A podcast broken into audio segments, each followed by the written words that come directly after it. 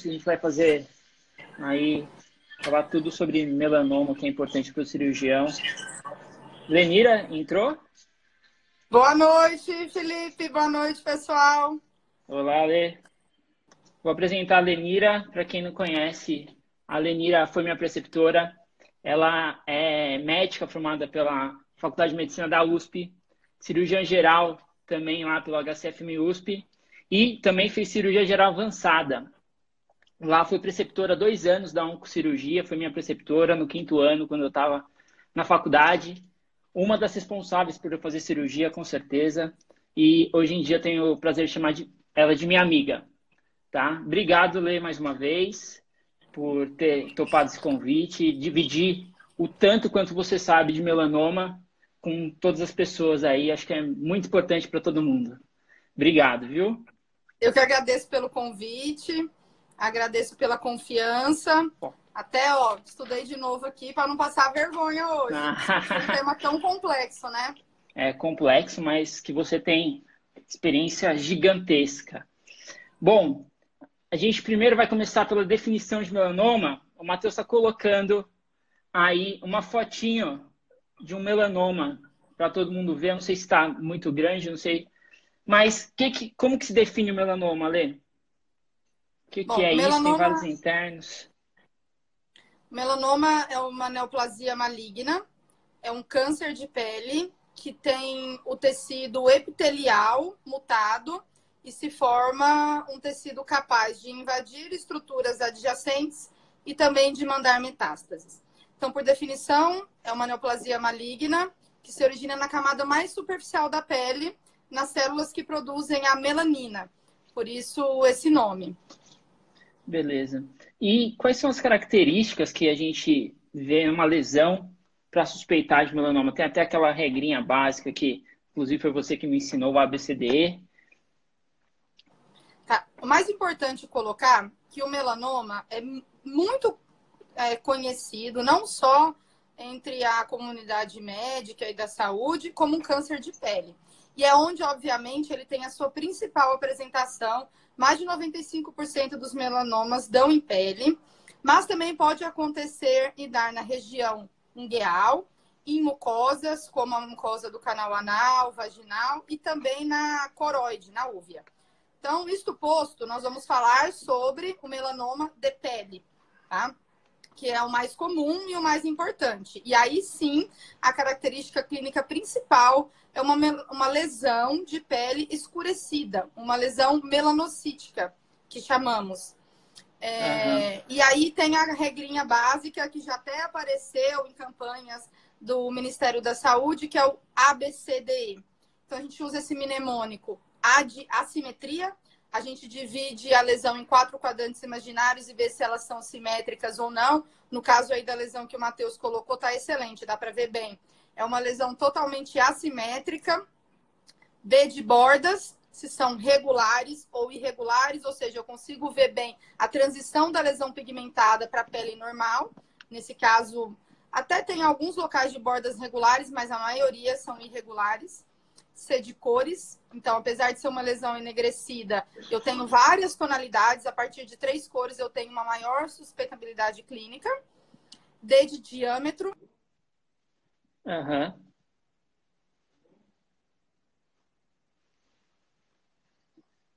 milímetros, a partir de 6 milímetros, e é de evolução. Então, a gente tem nevos congênitos que apresentam essas características, porém estão há muitos anos é, e aí a pinta que cresce, a pinta que coça, a pinta que sangra, a pinta que muda de cor, a gente tem que pensar que pode ser uma neoplasia maligna de pele e ir atrás. Sim, sim. É, a pessoa está reclamando aqui do som. Como que tá, pessoal, o som?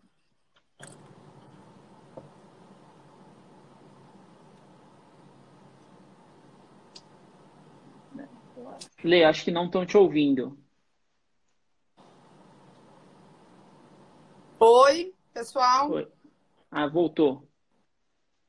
Pronto. Todo mundo ouvindo? Ótimo. E agora, pessoal, Tinha melhorou? Tra... Sim, sim, travou, mas voltou, tá funcionando bem.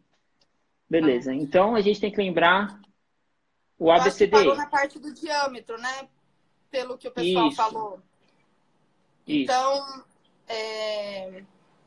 cores, ok, né? Então, a partir, a lesão grande, que nós consideramos a partir de 6 milímetros, e é de evolução. A pinta que cresce, a pinta que coça, a pinta que sangra, a pinta que muda de cor, deve ser é, suspeita clínica e a gente investigar. Ótimo. E a partir de que você tem a suspeita diagnóstica de melanoma, qual que é a conduta, Lenira? Bom, esse acho que é o passo mais importante para qualquer médico, independente da especialidade que vá seguir. Eu estou com meu paciente, independente do que eu estou acompanhando, tratando nele, eu enxerguei essa lesão em que pode ter alguma dessas características e eu penso que pode ser um melanoma. O mais importante é, caso você tenha é, condições, encaminhar para um profissional que está acostumado com lesões de pele, principalmente um dermatologista, mas pode ser também um cirurgião plástico ou um cirurgião oncológico. Se por acaso você não tem disponível no seu serviço ou na sua cidade um desses profissionais, um médico é capaz de prosseguir a investigação com uma biópsia de pele. Sempre que possível, a biópsia da lesão deve ser excisional, ou seja, retirar a lesão inteira para que o patologista possa avaliar a sua totalidade. E o importante é o mínimo possível. A biópsia, a gente fala que tem que ser sem margem ou com margem de um milímetro só para você não cortar a lesão mas a gente tira o mínimo possível e daqui a pouquinho, quando a gente falar sobre o estadiamento, a gente vai entender o quanto isso é importante. Até porque nesse momento a gente nem sabe se está diante de uma neoplasia maligna ou apenas de um nevo atípico que a sua excisão completa está adequada. Perfeito. Ah, em relação à biópsia, tem alguns casos que você indica fazer uma biópsia incisional? Então, como eu falei, sempre que possível, a gente vai tentar tirar a lesão completamente. Porém, uhum. existem localizações muito delicadas que se eu tirar a lesão, eu não consigo fechar primário. Por exemplo, nas regiões acrais, um melanoma de calcânio, ou aqui nessa, na pele do rosto, eventualmente na região pré-tibial, ou talvez pelo tamanho da lesão, lesões grandes, maior que 3, 4 centímetros. Caso eu resseque completamente e não consiga fechar primário, não está indicada a biópsia é, total, a excisional. Por quê? Uma rotação de retalho ou um enxerto ou qualquer coisa que eu mude a anatomia local, eu posso mudar os ductos linfáticos que estão drenando a região e vão me dar um falso sentinela positivo. Isso vai ser muito importante também para o final. Quem estiver anotando aí, anote então que de maneira alguma eu faço a biópsia de uma lesão de pele caso precise de uma reconstrução complexa, ou seja, uma rotação de retalho. Então, a biópsia incisional, ou seja, eu tiro partes, né, fragmentos das lesões, são naquelas que eu não consigo fechar primário, normalmente em regiões acrais ou lesões grandes. Perfeito. E a partir do momento que a gente faz a biópsia e o patologista dá o resultado para a gente no lado patológico de melanoma, quais são os critérios aí anatomopatológicos que a gente tem que levar em conta, tem que ficar esperto na hora de olhar né, o resultado do anátomo. Perfeito, Fê. Então, existem quatro subtipos etiológicos de melanoma, que são o expansivo superficial, o lentiginoso, nodular e o acrolentiginoso a gente precisa olhar esse subtipo, porque, embora não mude o estadiamento cirúrgico, a conduta será a mesma, é importante para a gente ter ideia do prognóstico, eventualmente, de algum tratamento sistêmico, como quimioimunoterapia. Então, primeiro é, realmente veio o melanoma e o seu subtipo. E o segundo, e digo o principal que a gente precisa avaliar, é o Breslow, que é o tamanho vertical da lesão. Então, o melanoma, como a maior parte dos tumores sólidos, é também classificado no estadiamento em TNM. T de tumor, M de node, M de metástases.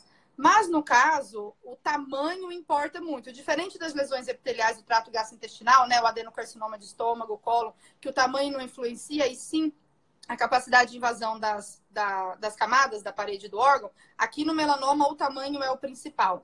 E ele é bem pequenininho, mas mesmo assim extremamente agressivo. Então, o patologista vai falar para você que ele tem um Breslow de 0,5 milímetros, 1 milímetro, 1,2 milímetros, assim sucessivamente. Então, primeiro, subtipo, segundo, Breslow, e terceiro, Clark, que é a camada da derme ou da pele atingida. Veja bem, se eu tenho melanoma de um milímetro aqui na região da pálpebra ou da mão, onde a minha pele é muito fina, tende a ser mais agressivo do que em peles mais grossas, por exemplo, na sola do pé ou no dorso. Então, o mesmo Breslow pode ter Clark diferente de acordo com a espessura da pele. Isso também varia de acordo com a idade do paciente e a raça. Mas, enfim, é, subtipo, Breslow, Clark e outras características que também são muito importantes que a gente é, pode mudar a conduta, como ulceração, ou seja, se o tumor invadiu a parte do tecido e ulcerou a invasão dos tecidos adjacentes, especialmente os vasos linfáticos. Uhum. Regressão, satelitose, tudo isso é muito importante para a gente definir. Mas os principais são o Breslow e o Clark. A partir disso, a gente vai saber o prognóstico e como a gente vai dar os próximos passos nesse paciente que apresenta esse melanoma. Sim, o, o doutor Marcelo Rosa aqui perguntou para a gente, inclusive, em relação à ulceração, a presença de ulceração ainda entra no, é, no estadiamento aí T dos pacientes com melanoma? Olha, eu vou até rever aqui que eu abri, porque essas, esses estadiamentos mudam bastante de acordo com os estudos que vão apresentando, né? Uhum. É porque. Mas. A, até onde eu vi também. Entrou, sim. É, porque é, falam que é com ulceração ou sem, sem ulceração, aí define, apesar de também ser um critério prognóstico pior, né? A presença de ulceração. Uhum. Beleza, mas vamos lá. A gente mas fez... muda sim. Se não tiver muda, né? ulceração né? é A, se tiver é ulceração a, né? é B. Então tem um A, tem um B e assim sucessivamente. Beleza. E a partir do momento que a gente fez o diagnóstico, tem o diagnóstico de melanoma, a gente olhou o Breslow, qual é a conduta depois em relação a, ao estadiamento desse paciente, exame físico, entre outras coisas? Eu, desde que comecei a dar aula para os meus alunos, eu falo uma coisa de extrema importância e quem prestou atenção nisso conseguiu acertar duas perguntas da última prova de residência, que é não se fala em neoplasia sem falar em estadiamento. E duas questões, da, acredito que de neoplasia de estômago e cólon, perguntavam qual era o próximo passo depois do diagnóstico. E uma coisa tão simples, né? Você conseguir acertar duas questões aí para passar na prova de residência. Mas então, voltando. Isso é importantíssimo. Não se fala em neoplasia em estadiamento. São tumores de peles iniciais. Então, carcinoma vasocelular, o carcinoma espinocelular e os melanomas com Breslow baixo o estadiamento não é necessário, porque não existe a possibilidade de metástase ou de doença à distância, ok? Então, o principal passo é definir o Breslow. Esse número vem mudando ao longo dos anos, mas hoje o corte é de 1 milímetro. Ou seja, Breslow abaixo de 1 milímetro, com Clark baixo, ou seja, de 3 para baixo, sem ulceração, sem regressão, sem mitose, esse paciente, a possibilidade de doença à distância, seja linfonodal ou metástase, é zero. Ou seja, o tratamento a partir do diagnóstico é a ampliação local para que a gente tenha certeza que não deixe nenhuma célula microscópica na periferia. Caso o Breslow seja a partir de um milímetro e ou tenha ulceração, tenha mitose, tenha regressão, a gente considera esse um melanoma invasivo capaz de mandar metástase. E aí o próximo passo é o estadiamento. O estadiamento é realizado com exame físico, nada substitui um excelente exame físico. Então, nós vamos despir o paciente, fazer toda a ectoscopia, olhar se tem lesão satélite, olhar o local da biópsia ou do melanoma, caso ele ainda tenha feito uma biópsia incisional. Vamos palpar todos os membros, vendo se há presença de implante de células neoplásicas, chamados de metástase em trânsito. Vamos palpar todas as cadeias linfonodais e vamos complementar esse estadiamento com tomografia de tórax, abdômen e pelve. Existe também uma proteína, que é o DHL, que é totalmente inespecífica, mas muito sensível para melanoma, que também entra. Então vamos lá, resumindo. Perfeito. Fez o diagnóstico de melanoma, vai depender do Breslow e dessas outras características. Caso seja um melanoma inicial Sem a chance de doença sistêmica, o tratamento é a ressecção local. Caso haja uma chance de metástase, seja ela linfonodal ou sistêmica, exame físico, tomo de tórax, abdômen, pelve, DHL. Caso o seu serviço. Tô falando muito, né? Não, pode falar. Caso o seu serviço não tenha tomografia, até pode-se fazer com ressonância, oh, perdão, ultrassom de abdômen e raio-x de tórax. Mas nós estamos falando aqui do que é o ideal, padrão ouro. PET-CT tem algum papel aí no estadiamento do melanoma, Lê? Com certeza. É, o melanoma é uma neoplasia que tem alto metabolismo glicolítico. Então, o PET, que é uma molécula marcada pela glicose, pode auxiliar e muito. Mas ela está indicada nos melanomas mais avançados, especificamente no estadio 3C. Então, vamos lá. Eu tenho um paciente com um melanoma, vamos colocar, da coxa, com Breslow de 2, ou seja, muito alto e que eu examinei e, e, e vi que tem uma linfonodomegalia inguinal. Só assim, clinicamente, ele é estadio 3. Quando eu faço a tomografia, inicialmente para o estadiamento, eu já vejo que ele tem um monte de metapulmonar. Então, infelizmente, esse paciente é um estadio 4 e o PET nesse momento não vai mudar, porque não vai mudar o meu estadiamento. Mas se na tomografia não mostrar que tenha metástases pulmonares, mas que tenha uma alta chance por conta da linfonodomegalia importante, aí sim o PET pode mostrar micrometástases, seja pulmonares, seja em outras cadeias é, linfonodais, que a tomografia não tem uma grande sensibilidade. Perfeito. E aí, qual é a conduta de ampliação e de margem do, do, do melanoma a partir do Breslow? Então, vamos lá deixar bem claro, porque realmente é um assunto difícil, especialmente para quem ainda não começou a estudar melanoma. Primeira coisa, suspeitar clinicamente. Segunda coisa, fazer uma boa biópsia. Terceira coisa, analisar as características do anátomo patológico. Quarto, estadiamento, caso haja necessidade. Então, a partir de agora, a gente vai falar só dos melanomas invasivos. Nós vamos deixar os melanomas iniciais lá para o pessoal do Papo de Dermato, que com certeza vai tratar e seguir muito bem esses pacientes. Então, então a partir do momento a partir do momento que o paciente tem o Breslow maior ou igual a 1, seja com ulceração, com regressão, enfim, o que a gente faz? A gente estadia. Caso não haja doença sistêmica, ou seja, a tomografia não mostra linfonodos aumentados, não mostra metástases pulmonares ou em outros sítios, como subcutâneo, é, fígado, enfim. Esse paciente precisa, como tratamento é, e como complementação do estadiamento, a ampliação da margem local e a pesquisa de linfonodo sentinela. Quem perguntou aí, obviamente, é de extrema importância e chegou a hora da gente falar desse, dessa ferramenta que a gente usa.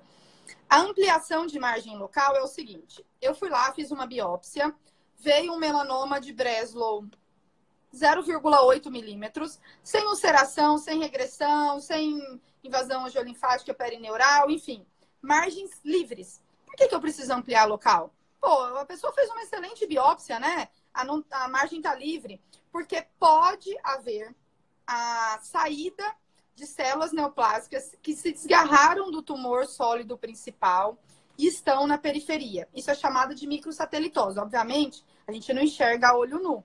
Então, eu preciso ampliar a margem local para eu ter certeza que caso haja células neoplásicas, na maioria das vezes não vai haver, mas eu só sei disso depois de operar, claro, né?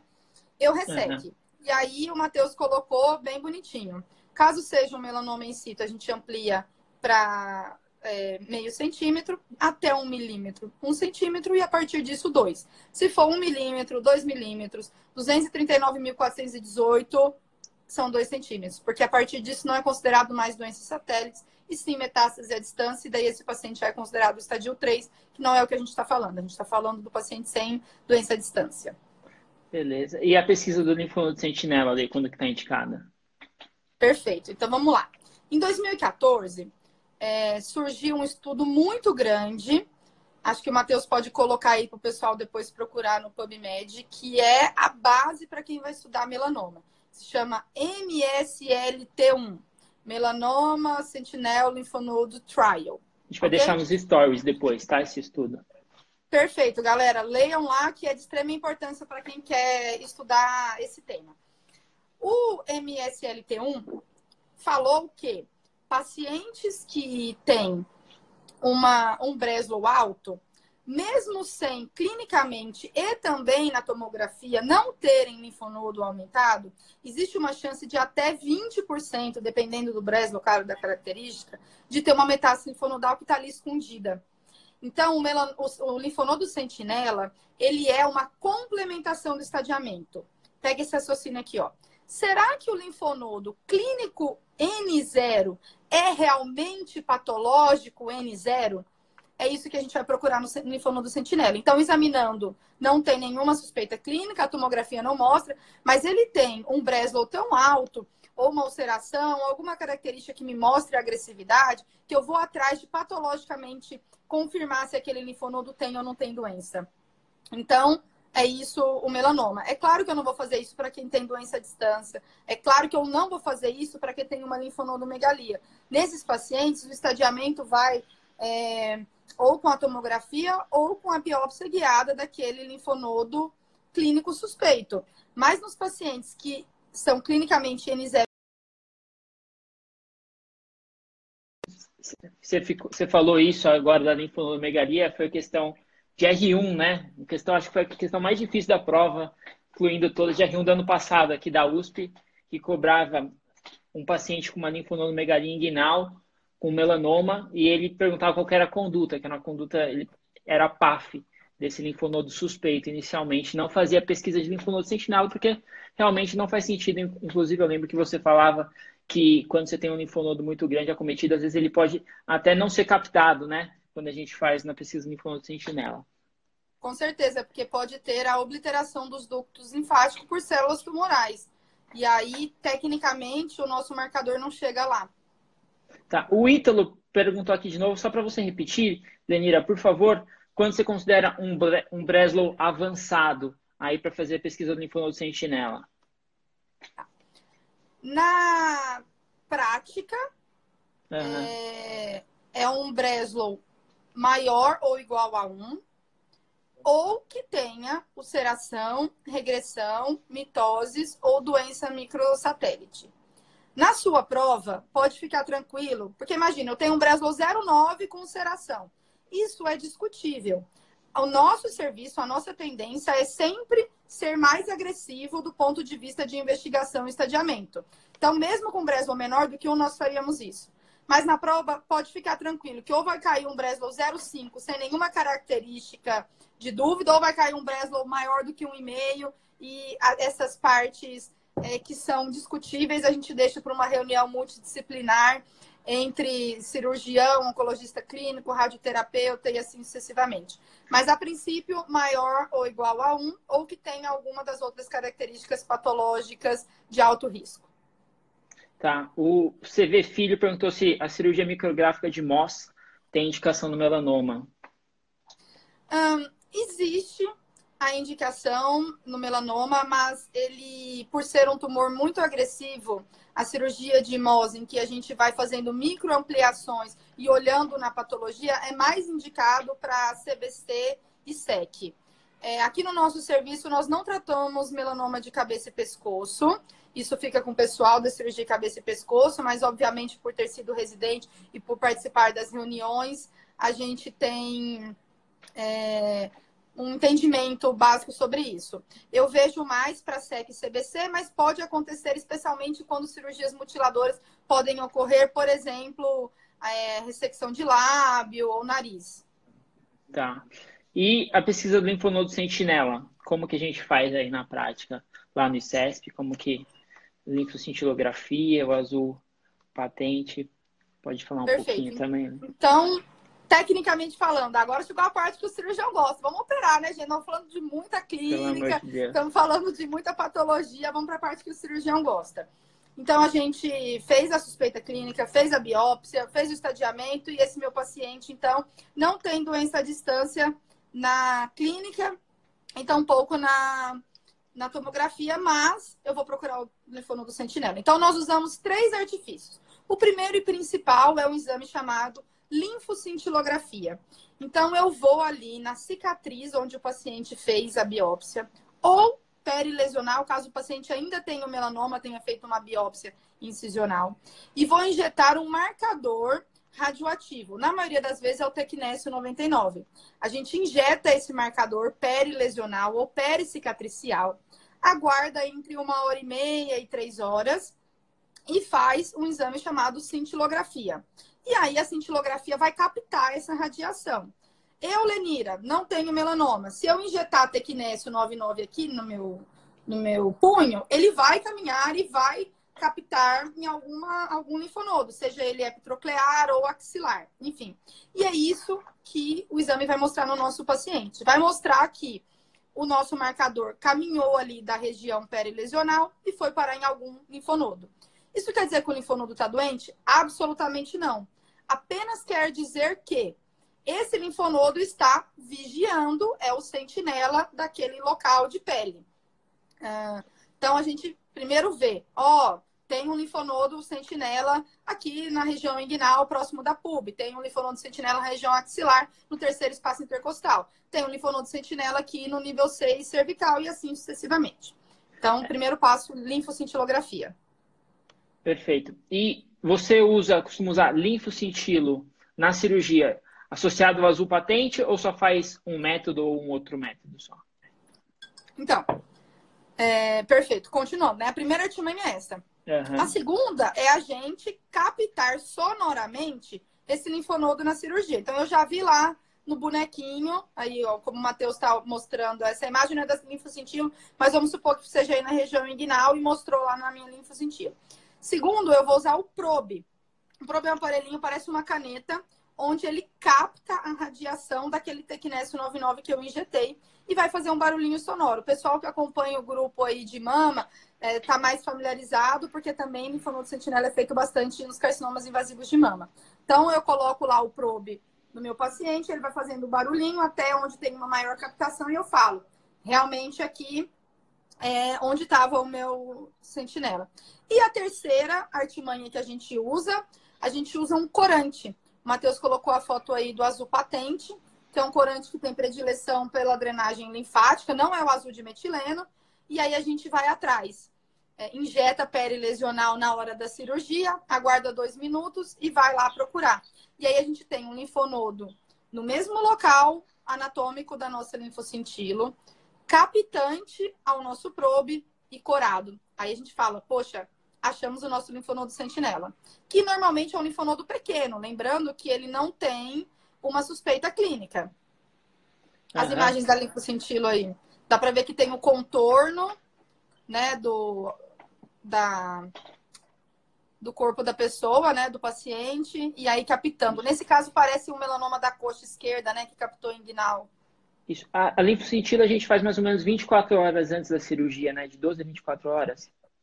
É, não pode demorar muito, porque como todo marcador radioativo vai tendo a meia vida. Então, se eu faço uhum. linfocintilo, espero 3, 4, 5 dias para operar, o probe já não vou conseguir. Eu ainda vou ter pelo menos o local anatômico e o azul patente. Mas o ideal para a gente aumentar a sensibilidade desse método é fazer no dia seguinte ou no máximo 48 horas depois, para que não perca é, a radiação do nosso marcador.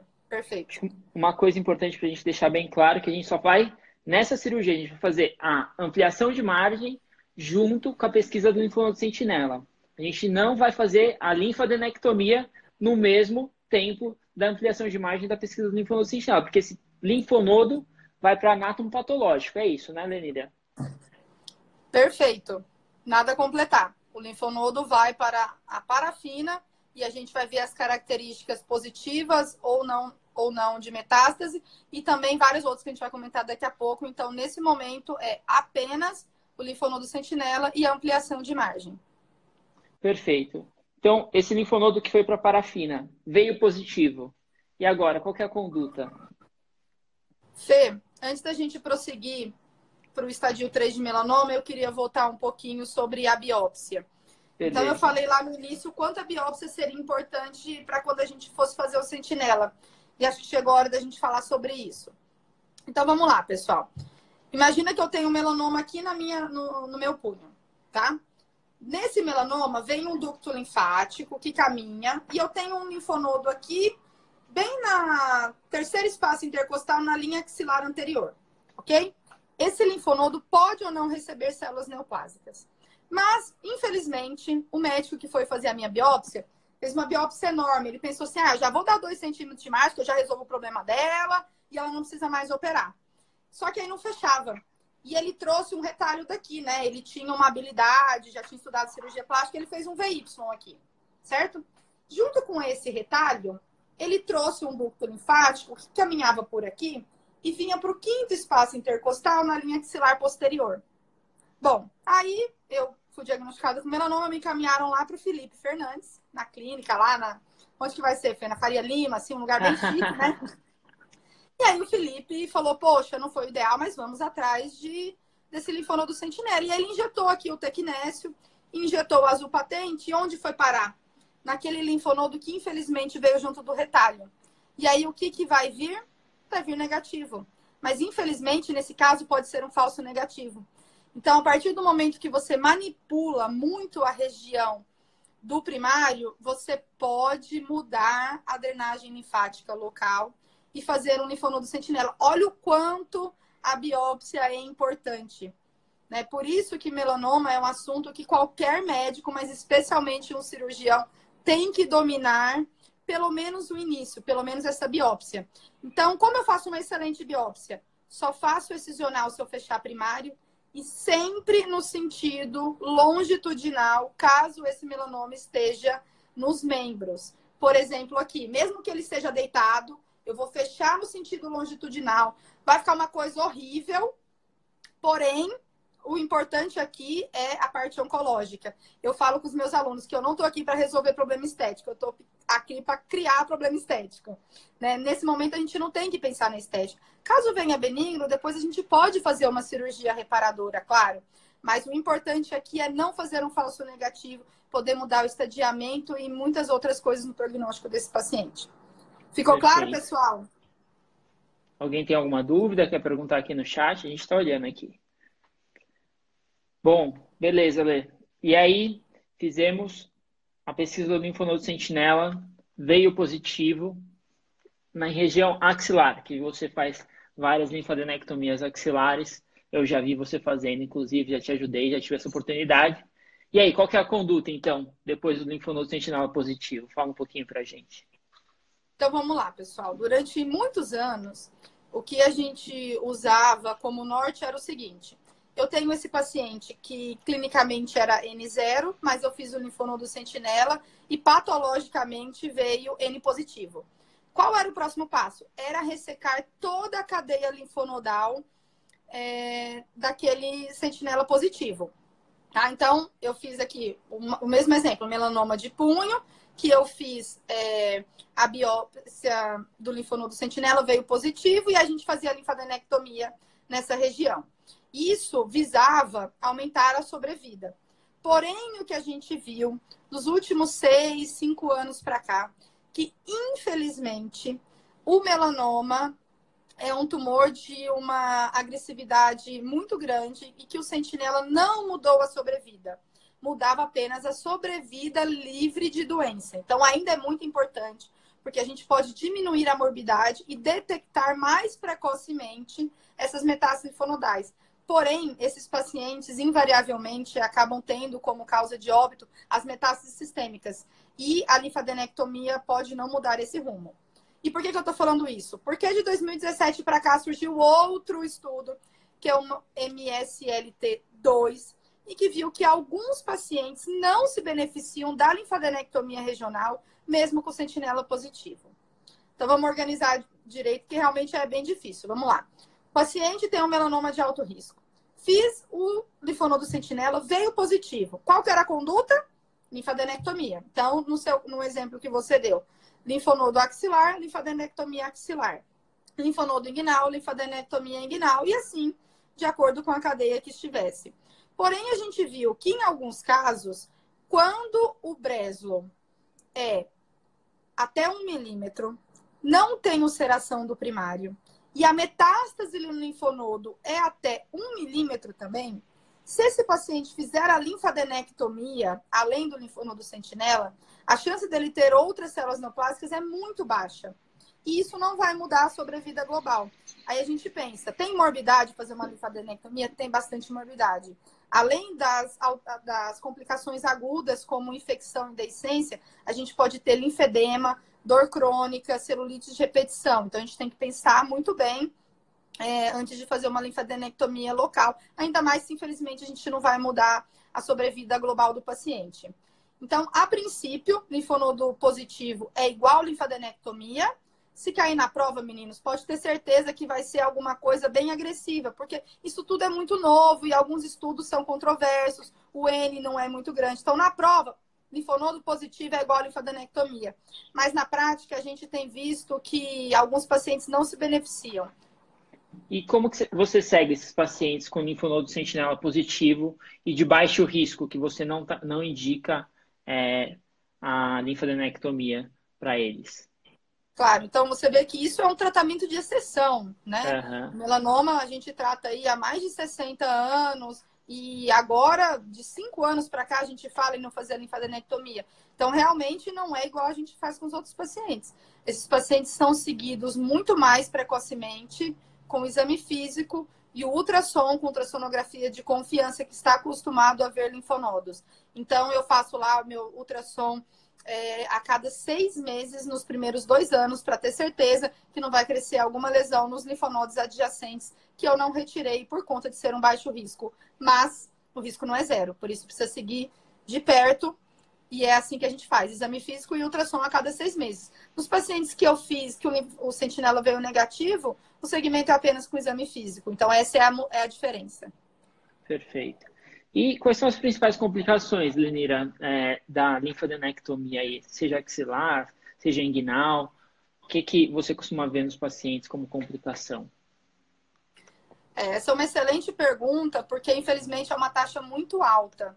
Nas linfadenectomias inguinais, até 50% dos pacientes podem apresentar alguma complicação aguda que até 14 dias do pós-operatório, porque é uma região é, muito contaminada, onde as pessoas suam muito, por mais higiene que tenha, é próximo ao nosso trato gastrointestinal, é, higiene urinário, então pode ter uma microcontaminação ali. A principal é, complicação da linfadenectomia, seja axilar ou inguinal, é a infecção. Ainda bem que na maioria das vezes uma antibiótico terapia e uma troca de curativo local resolve. Porém, algumas vezes pode ter deiscência, exposição dos vasos que a gente deixou exposto na linfadenectomia, abscessos, necrose do retalho de pele e em até 20% a gente precisa fazer uma intervenção. É uma taxa muito alta, né? Um em cada cinco que operar talvez tenha que fazer uma segunda cirurgia. Então, infecção, deiscência e necrose do retalho de pele são as principais complicações agudas. É, quando a gente tira um bloco linfonodal grande daquele membro, a gente tem, é, na maioria das vezes, é, a drenagem daquele membro pelo sistema venoso. Né? Mas, obviamente, não não é igual ao que a gente tinha com os ductos linfáticos previamente. Então, o linfedema pode acontecer também bastante. Ele pode ser apenas momentâneo e fazendo medidas posicionais, como elevar o membro ou fisioterapia, drenagem linfática ajuda bastante, mas pode acontecer de ficar para o resto da vida do paciente. Isso é bem desagradável, além de ter dificuldade de manipulação do membro, como deambular, ou eventualmente pentear o cabelo, né? Coisas que a gente acha tão básicas na nossa vida podem ser difíceis, é, o paciente pode ter um sapato de cada número, o que é obviamente compatível com a vida mais desagradável, mas o que a gente mais tem medo são das infecções de repetição. Então, pacientes que perdem as células de defesa daquele local, né, os linfonodos, podem ter celulites de repetição. Por isso que a gente tem que pensar muito bem antes de fazer a linfadenectomia. Perfeito. E voltando aqui ao nosso caso, nosso paciente que veio com o linfonodo sentinela positivo em região axilar, a gente indicou a linfadenectomia axilar para ele. E depois, na linfadenectomia, você tirou 10 linfonodos e 4 vieram comprometidos.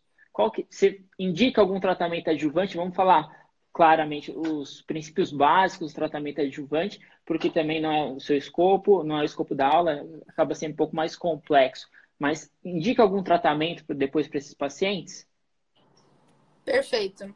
Então vocês viram, o pessoal que está assistindo aí, tem mais de 100 pessoas vendo. Quem que é o principal cara que vai tratar melanoma? É o cirurgião, né, gente? É a gente que cuida disso, né? A gente que vai salvar a vida do paciente. Tem que fazer Mas, cirurgia, né? né? Exatamente. Mas, brincadeiras à parte, é, o melanoma é uma doença que precisa de um tratamento multidisciplinar. E a principal é, amiga, né, a principal companheira no tratamento da metástase linfonodal do melanoma da cirurgia é a radioterapia.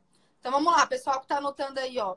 Quando eu tenho uma metástase de melanoma linfonodal maior do que 3 centímetros e ou haja mais do que 3 linfonodos acometidos e ou tem um extravasamento extracapsular. Em qualquer uma dessas situações ou as somadas, nós precisamos fazer um tratamento complementar ao tratamento cirúrgico que visa aumentar as chances de cura, de diminuir a recidiva local. E esse tratamento, Fê, é a radioterapia.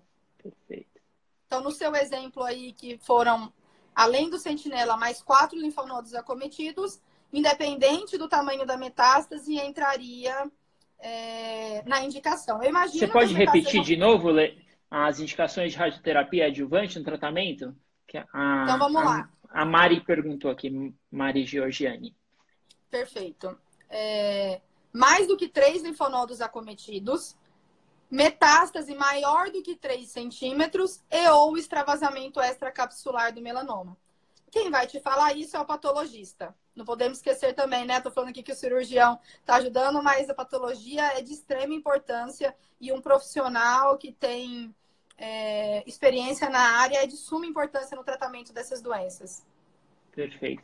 Eu queria só fazer um adendo que quem está gostando aqui da live tem um aviãozinho aqui no canto para compartilhar com os amigos e mais gente ter acesso. Clica aí no aviãozinho, por favor. O Matheus está pedindo aqui, está implorando tá ajoelhado aqui, tinham que ver, mas clica no aviãozinho, pelo amor de Deus, senão o Matheus vai brigar comigo depois, tá bom? Gente, clica, ó.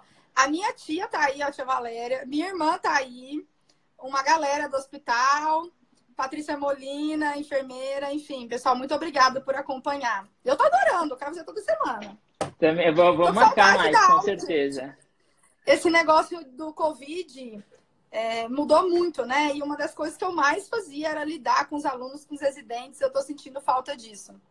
Uhum. A enfermeira Molina perguntou se a live vai ficar disponível. Vai ficar disponível sim. Depois a gente vai editá-la para tentar colocar no nosso YouTube, no Papo, de, no Papo de Médicos, nosso YouTube, tá? Para quem quiser seguir, é só ir lá no YouTube seguir a gente. Tem que, para a gente conseguir fazer live no YouTube que tem uma qualidade melhor, a gente tem que ter mais de mil seguidores. A gente está chegando lá ainda. Uh, beleza. Os critérios de radioterapia. Alguém tem mais pergunta? Aqui, ó, o, o J, o Jeffer Pires perguntou o papel do interfero no tratamento, né? Tem, tem alguns outros tratamentos adjuvantes que a gente pode fazer, imunoterapia, é, a quimioterapia também, em alguns casos, principalmente melanoma metastático. Você quer falar alguma coisa, Lenira, disso? Bem superficial, ah, obviamente, a gente é, é cirurgião, rápido, não é oncologista. Isso daí já é, seria um tema para uma outra aula. Mas uhum. o que acontece? Há um tempo já, a gente vem entendendo o papel da imunoterapia em vários tipos de câncer, mas especialmente no melanoma. Então, as quimioterapias, como da carbazina é, ou tratamento com interfero, estão sendo deixadas de lado e a gente está usando os imunoterápicos, como o anti-PD1, por exemplo. São aqueles nomes estranhos lá, livazinumab, né, pambrosizumab, por aí vai. Então, esses pacientes estão indicados mais no estadio 4, e aí é um oncologista clínico que vai indicar. Existe também, mas eu não quero fritar os miolos de vocês, porque é muito difícil, mas existe a utilização de interferon e melfalan para perfusão isolada de membro. Quando eu faço a cateterização de artéria e veia, aí o pessoal do Papo de Vascular vai gostar agora, né, que está acompanhando também é, do membro, Sim. por exemplo, da artéria e veia femoral comum e faço a infusão de drogas é, tóxicas ao melanoma para tentar salvar o membro e não ir para uma amputação. O interferon estaria indicado aí. Mas assim, pessoal, isso aqui é, é um nível mais, mais hard que a gente pode discutir numa outra live. Eu queria voltar, Fê, porque o pessoal é, falou bastante sobre, perguntou, né? Por que no sentido vertical, por que no sentido vertical? E eu acho que isso é o mais importante aqui, a biópsia. Perfeito. Então, falando mais uma vez, pessoal, quando eu tenho o fechamento no sentido longitudinal em membros, então isso não se aplica para tronco e face, eu posso ter a obliteração ou a mudança da drenagem linfática local. E aí, quando eu for fazer o estadiamento, eu posso ter um falso sentinela negativo. Na verdade, a gente tem que pensar assim: eu não sei o que é. Eu não sei se é melanoma. Se for melanoma, eu nem sei se é cirúrgico. Mas se tudo isso acontecer, não tem como voltar atrás na biópsia. E eu tenho que pensar no melhor para esse paciente para eu conseguir fazer o estadiamento verdadeiro para ele. Seja para fazer um tratamento mais agressivo, seja para talvez não fazer realmente. Né? A gente também tem que pensar na parte de morbidade de tudo que a gente faz. Então, Perfeito. Então, por conta a Karina... do linfonodo sentinela. Karine. Tá, a Karina. A Karine, é, a preceptora, né? Da, da oncocirurgia. Ela perguntou aqui o papel da imunistoquímica nas biópsias. Você pode comentar alguma coisa para a gente, por favor? Perfeito. Você vê a importância aí de seguir um serviço oncológico, né? É uma pergunta uhum. bem complexa que só quem lida com isso vai saber fazer a pergunta, né? O que acontece, pessoal? É, existem alguns métodos de olhar metástases é, linfonodais. O principal deles é a HE, hematoxilina que é um método muito eficaz, porém não tem uma sensibilidade muito alta. E o melanoma é uma, um tumor tão agressivo que o patologista fala assim: Poxa, eu olhei aqui na HE, mas mesmo assim eu não vi a metástase, mas eu acho que pode ter. E aí usa alguns marcadores, como imunistoquímica, um marcador citoplasmática e um de membrana, principalmente o Melan-A e o S100, e aí capta lá. Aí o patologista fala assim: Poxa, olha isso, né? Não tinha na HE, mas é positivo. Então, é, a gente vai a fundo mesmo saber se esse linfonodo sentinela é realmente, realmente patológico N0, porque tem uma chance alta de metástase escondida ali. Perfeito. Lê, a gente está chegando aqui é, quase 50 minutos de live. Eu queria que você deixasse o recado final aí, para depois eu poder te agradecer também. Por favor. Bom, pessoal, eu queria agradecer imensamente ao convite dos meninos, Augusto, Matheus e Felipe, com quem eu tive a oportunidade de trabalhar junto e agora a gente continua trocando várias ideias, né? Eu adorei, adorei vir aqui discutir, mas o principal recado é: esses conteúdos que a gente tem aqui no Instagram, que a gente tem no YouTube, ajudam imensamente a gente estudar, mas não pode ser a base dos estudos de vocês. Então, o que eu falo aqui, ó, imagina, né? Essa aula, quando eu dou para os alunos, demora uma hora e quarenta. E já é pouca coisa. A gente tem muita discussão no ambulatório e nas reuniões. Aqui a gente falou em 50 minutos. Então, obviamente, isso é apenas uma introdução, um bate-papo. Claro que tudo que a gente faz aqui é sério. A gente não, não né, estudou, estudei para isso, apesar de anos lidando com isso. Mas eu quero que vocês é, não levem isso como a base do estudo de vocês. E apenas o primeiro degrau para vocês irem atrás, tanto para a prova de residência quanto para a vida de vocês. Mais uma vez reforçando, né? Se eu pegar todo mundo que tem câncer, o principal é o câncer de pele. Né? O melanoma é uma fatia pequenininha, tem ali menos de 4% dos cânceres de pele, mas causa incríveis 3 quartos de óbitos quando a gente coloca os cânceres de pele. E o Brasil é o segundo país no mundo que mais tem melanoma, a gente só está atrás da Austrália. Então é de extrema importância para qualquer especialidade. Acho que basicamente só pediatria não vê, né? Mas oftalmo, otorrino, intensivista, clínicos em geral, dermatos, nem precisa dizer, todos os cirurgiões, patologista, radiologista, enfim, é um assunto muito importante. E esse acho que esse é o meu recado. Estudem bastante melanoma, é um assunto importante e com certeza, ó, como o Matheus diz, não cai, despenca.